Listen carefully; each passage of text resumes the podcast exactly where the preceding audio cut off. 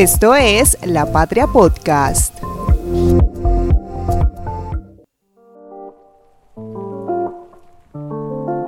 Un saludo a todos los oyentes de La Patria Radio. Hoy nos encontramos con el viceministro de Conectividad, Gabriel Jurado, que tiene mucho trabajo por delante con la subasta 5G que cada vez está más cerca. Un saludo, viceministro, ¿cómo está? Santiago, buenos días y bueno, un gusto estar aquí compartiendo con ustedes en este podcast y con toda la gente de La Patria, toda la gente de Manizales y de todo ese bello departamento de Caldas.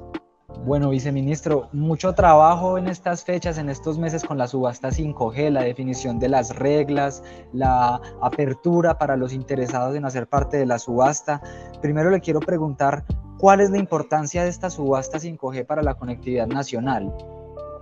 Bueno, yo creo que es, es muy importante contarle al país que esta subasta hace parte del plan de conectividad del gobierno nacional. El gobierno del presidente Petro se trazó una ruta de conectividad que estamos cumpliendo, dentro de la cual se encuentra todo el proceso de ampliación de las redes troncales, de la preparación de una política que permita y facilite la eh, instalación de nodos de intercambio de Internet dentro del país, de la mejora en las conexiones de los cables marinos, de la mejora en las redes regionales de la dispersión hacia las redes eh, municipales y la dispersión de las últimas millas para llegar a las comunidades de conectividad. Todo esto con un propósito de mejorar la conectividad. Y en esto entonces juegan un papel muy importante tres cosas a nivel de redes inalámbricas o IMT, como se conocen comúnmente. La primera es que estamos haciendo un proceso para llevar a todas las redes de 2G y 3G que aún quedan en el país, cerca de 20.000 antenas aún quedan pendientes de migración tecnológica, para llevarlas todas a 4G. ¿Por qué a 4G? Porque 4G es una tecnología no solamente vigente, sino absolutamente eficiente para la transmisión del Internet móvil, no solo en Colombia, sino en todo el mundo. Hoy en todo el mundo la eh, tecnología inalámbrica eh, móvil eh, de Internet pasa por frecuencias de 4G.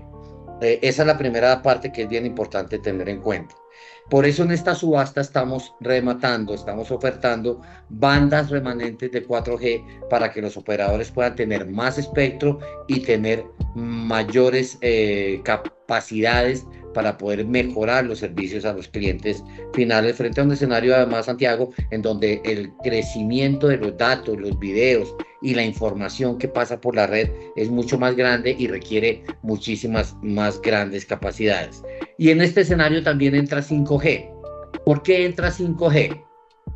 5G es la última tecnología de comunicaciones móviles, opera en la banda de 3.5, es una banda muy alta que por sus características permite una disminución de la latencia, es decir, hay una eh, comunicación casi que en tiempo real con milisegundos de retraso, lo cual es eh, muy poderosa herramienta para procesos industriales, para procesos de telemedicina, para procesos de tráfico de grandes volúmenes de datos y por eso es que es importante 5G, que vuelvo y digo y repito, juega un papel muy importante junto con la 4G en toda esta ruta de conectividad que nos hemos trazado. Y bien, como lo decía Santiago, pues eh, estamos haciendo un trabajo muy fuerte, muy duro, preparando todo el marco reglamentario y regulatorio para que esto pueda tener eh, eh, el éxito que nosotros por el progreso de este país queremos. Y esta subasta está em, eh, planeada llevarse a cabo el próximo 20 de diciembre con la participación, pues, hay cuatro oferentes que se han presentado sus ofertas. En estos momentos el ministerio está validando las ofertas, pero el hecho de que hayan cuatro participantes pues nos da tranquilidad demuestra que hay interés en Colombia, que hay interés en crecer en este mercado, que a pesar de las dificultades de los mercados en los últimos tiempos, pues Colombia sigue siendo un país atractivo, que le están apostando a, invertir en Colombia y eso es muy importante para el gobierno nacional. También un énfasis que se ha hecho desde el ministerio frente a esta subasta es que la conectividad del 5G transforme las vidas ¿Cómo transforma las vidas el 5G? Bueno, eh, lo primero que hay que decir es que 5G en este primer proceso de despliegue eh, va a tener eh, una cobertura de cerca del 54% de la población. Esto es muy importante porque entre las obligaciones que están establecidas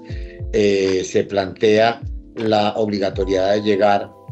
a las 32 capitales de departamento y a las ciudades con más de 100.000 habitantes entre 18 y 24 meses. Eso representa el 54% de la población colombiana. ¿Cómo va a transformar esto eh, la, la, vida de la gente? En cosas simples como por ejemplo la telemedicina. Hoy eh, hacer una operación eh, a control remoto por un médico que esté en Bogotá a través de un comando y eh, un robot eh, eh, haciendo la intervención en cualquier lugar remoto del país, pues es imposible porque el tiempo de las conexiones toma milisegundos que para efectos de la precisión quirúrgica pues no son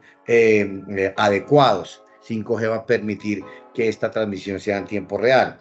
pero temas tan simples como el tráfico de una ciudad que va a poder eh, generar una conexión en tiempo real de todos los semáforos, de todas las luces, ciudades como Bogotá, Medellín, Cali, Manizales, Pereira, Barranquilla, Bucaramanga, que tienen problemas de congestión de tráfico, van a poder conectar todas sus luces de semáforos a un sistema a través de la 5G y en un centro de control van a poder las secretarías de tránsito hacer cambios automáticos de luces dependiendo de las dimensiones del trancón, del tiempo del trancón, del volumen de tráfico y eso son cosas imperceptibles para uno como usuario, pero finalmente sí va a redundar en, eh, en, favorecer eh, esa mejora del tráfico. Este es uno de los tantos ejemplos que hay hay ejemplos en agricultura, en robótica, en el manejo logístico de transporte, de puertos.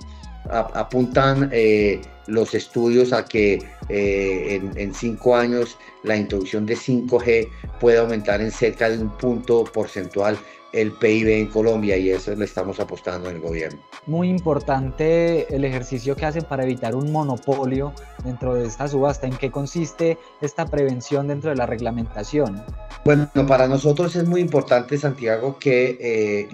el espectro radioeléctrico no se concentre en un solo operador. Por eso específicamente para las bandas medias que estamos rematando hay unos topes que se han establecido previamente para que no haya una concentración en un solo operador de las diferentes bandas de frecuencia. Y para la banda de 3.5, que es la banda que opera la 5G, lo que hemos diseñado es cuatro bloques, cada uno de 80 MHz y cada operador no podrá obtener sino hasta 100 MHz un bloque inicial de 80 y si quiere adicionalmente subastar uno, eh, pues podrá hacerlo hasta 20, de tal manera que no puede superar los 100. Es decir, aquí hay eh, una norma que evita que un solo operador se quede con el espectro de 5G y básicamente nuestra apuesta es a que los cuatro oferentes que hoy están escritos puedan cada uno llevarse una porción de 5G, con lo cual se evita una concentración de mercado y una concentración en la asignación del espectro,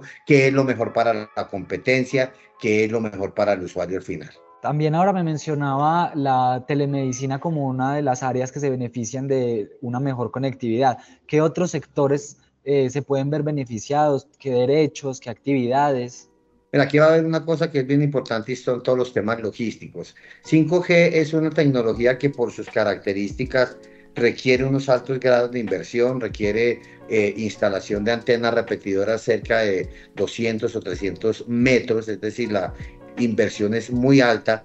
eh, pero dadas las características de esa banda, eh, se va a poder hacer procesos de manejo, por ejemplo, de eh, procesos mineros como la exploración de socavones que hoy se hacen a través de personas, mineros que arriesgan su vida en un socavón, eh, aquí en Cundinamarca, en Santander, en Boyacá, en minas de carbones, con frecuencia hemos visto tristemente la muerte de, de muchos mineros, pues esto va a desaparecer con 5G porque sencillamente lo que va a pasar es que ese minero en vez de estar operando una perforadora hidráulica con sus manos en un socavón, lo va a poder hacer a través de un joystick en una sala cómoda con aire acondicionado, sentado y moviendo esa pala a través de los controles que van a transmitirse por 5G a la pala mecánica que va a hacer el trabajo por él. Ese es un ejemplo claro en donde 5G va a ser no solamente un aporte a la mejora de la productividad, sino también a la protección de la vida. Pero hay muchos otros ejemplos En agricultura, por ejemplo, el conectar los diferentes cultivos eh, mediante lo que llamamos el Internet de las Cosas a una central que le permita a los campesinos eh, que le midan la acidez de su tierra, que le midan la humedad, que le midan el grado de fertilidad y que ese centro de gestión le permita decir a ese campesino en esa porción de tierra tiene que aplicar X, Y o Z fertilizante, tiene que aplicar agua, tiene que quitar agua, tiene que colocar un protector de clima o tiene que aplicar determinado insecticida por eh, alguna amenaza de plaga, pues va a mejorar no solamente el proceso productivo, porque finalmente es algo que se apalanca en el Internet de las cosas, sino que le va a ayudar a ese campesino a tener mucha más utilidad porque va a tener mucho mejor producto, más cantidad de producto en una misma zona de tierra, en una área de tierra. Aparte de todo, va a poder vender su producto en una plataforma electrónica, evitándose la intermediación de quienes se llevan hoy la utilidad de los campesinos. Y esto le va a significar a ese campesino, pues, un aumento en la capacidad de sus ingresos y, por supuesto, que una mejora en su calidad de vida este Agrotech, que es una de las, de las eh, formas como vamos a poder utilizar 5G, es una de las apuestas también a la que le está haciendo toda la fuerza el gobierno nacional. Para ir cerrando, ¿quiénes son estos cuatro oferentes que harán parte de la subasta del 20 de diciembre y cómo se llevará a cabo esta subasta? Bueno, Santiago, hay cuatro oferentes. Eh, están las compañías que conocemos hoy operando en Colombia. Esto es WOM,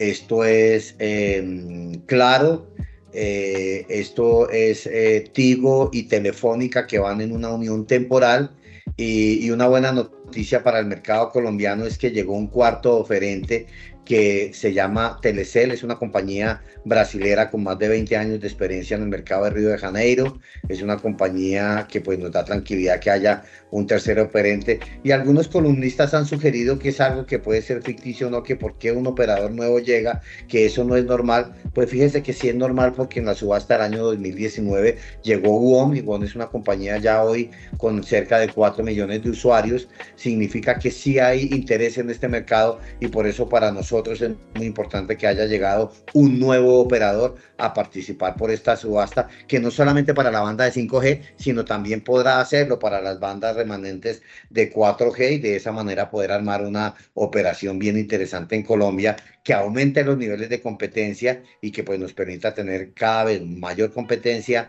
mayor cobertura, mejor penetración y más y mejores servicios para todos los colombianos. Como ciudadanos, ¿cómo le podemos hacer seguimiento a la subasta del 20 de diciembre? Bueno, nosotros estamos publicando todos los documentos, Santiago, que se producen en este proceso en un micrositio en la página web del Ministerio de las TIC. Eh, la página es www.mintic.gov.co. Hay un micrositio que se llama 5G, que está en la primera aparición de la pantalla porque queremos darle, como ha sido desde el inicio, una total transparencia a este proceso. Este proceso vale la pena decirle a, todos los, los, los eh, em, lectores de la patria, a todos los eh, oyentes de este podcast de la patria, que es un proceso que ha estado acompañado por consultores internacionales de la más alta talla mundial, por la Unión Internacional de Telecomunicaciones, la UIT, que es el organismo de Naciones Unidas encargado de regular el mercado de las telecomunicaciones. Eh, también lo hemos socializado con la Procuraduría General de la Nación, con la Contraloría General de la República y todos los documentos que emitimos son publicados para darle la total transparencia al proceso. Los ciudadanos pueden seguir todas las respuestas a las observaciones, pueden mirar las propuestas, pueden mirar las calificaciones que van a publicarse eh, en la primera semana de diciembre para eh, establecer cuáles son los operadores habilitados y esto es completamente público y así lo queremos hacer porque, reitero, ha sido un proceso totalmente transparente. Viceministro, muchísimas gracias por su tiempo, por el paso por la Patria Radio y por la explicación del proceso de la subasta 5G, que pues, es muy importante para la conectividad nacional. Gracias, Santiago. A ustedes muchas gracias por la invitación y por la oportunidad de contarle a la gente eh, eh, de, de, viva voz y con toda sencillez y claridad en qué consiste esto y cuáles son las mejoras. Y bueno, ya esperamos que podamos entonces el 20 de diciembre tener esos resultados favorables en esta subasta tan importante para el desarrollo tecnológico del país. Un saludo a todos los oyentes de la Patria Podcast, nos escuchamos en una próxima emisión.